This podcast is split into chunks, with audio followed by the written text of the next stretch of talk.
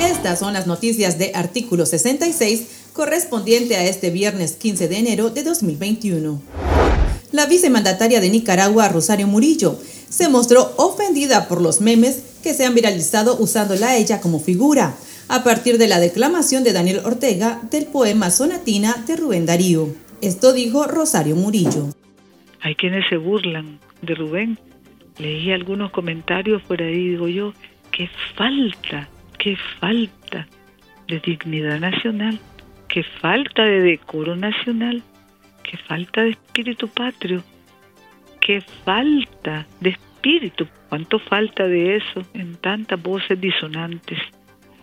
No solo es absurdo o ridículo, sino que exhibe una condición apátrida.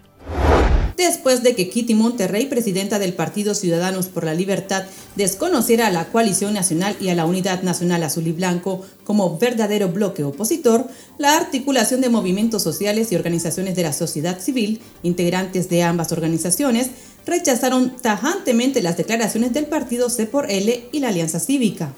Los movimientos sociales señalaron que el discurso es soberbio y reproduce el odio, la violencia y la exclusión. Reclamaron que además las declaraciones promueven la política tradicional y la hegemonía de las élites, que fueron y son parte del modelo corporativo que impulsan un aterrizaje suave a la dictadura. La Unidad Nacional Azul y Blanco UNAP anunció que ya cuenta con estructura territorial y sectorial en todo el país y lista para dar inicio al proceso de elección de su precandidato a la presidencia de Nicaragua.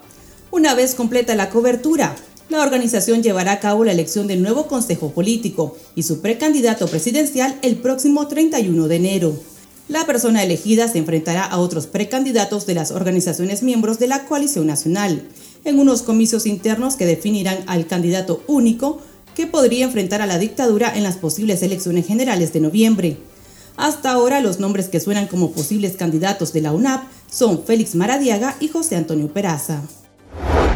A partir de ahora, el Movimiento Renovador Sandinista MRS se llamará Unión Democrática Renovadora UNAMUS, con el objetivo de destacar que son un grupo político comprometido con la democracia, que apuesta por el cambio en la cultura política y pretende consolidar la unidad para enfrentar a la dictadura Ortega Murillo. La decisión fue tomada por los integrantes durante la novena Convención Nacional del MRS, en la que además se decidió eliminar al general Augusto Cesandino en sus artículos bandera y nombre del grupo político.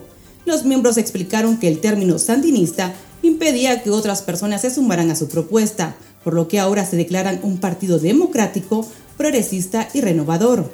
Sin embargo, aseguraron que continuarán presionando ante la Corte Suprema de Justicia para recuperar la personalidad jurídica del MRS.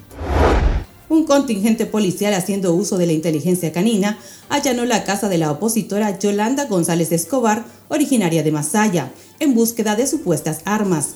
Los familiares relataron que la policía se presentó a la vivienda en horas de la mañana, cavaron en el patio, sacaron en toalla a una de sus hermanas y por último se llevaron detenida a la opositora.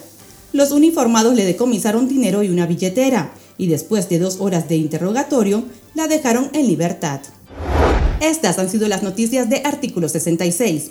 Para esta y otras informaciones, visite nuestro sitio web www.articulo66.com. Síganos en Facebook, Twitter e Instagram y suscríbase a nuestro canal de YouTube. Les informó Gabriela Castillo.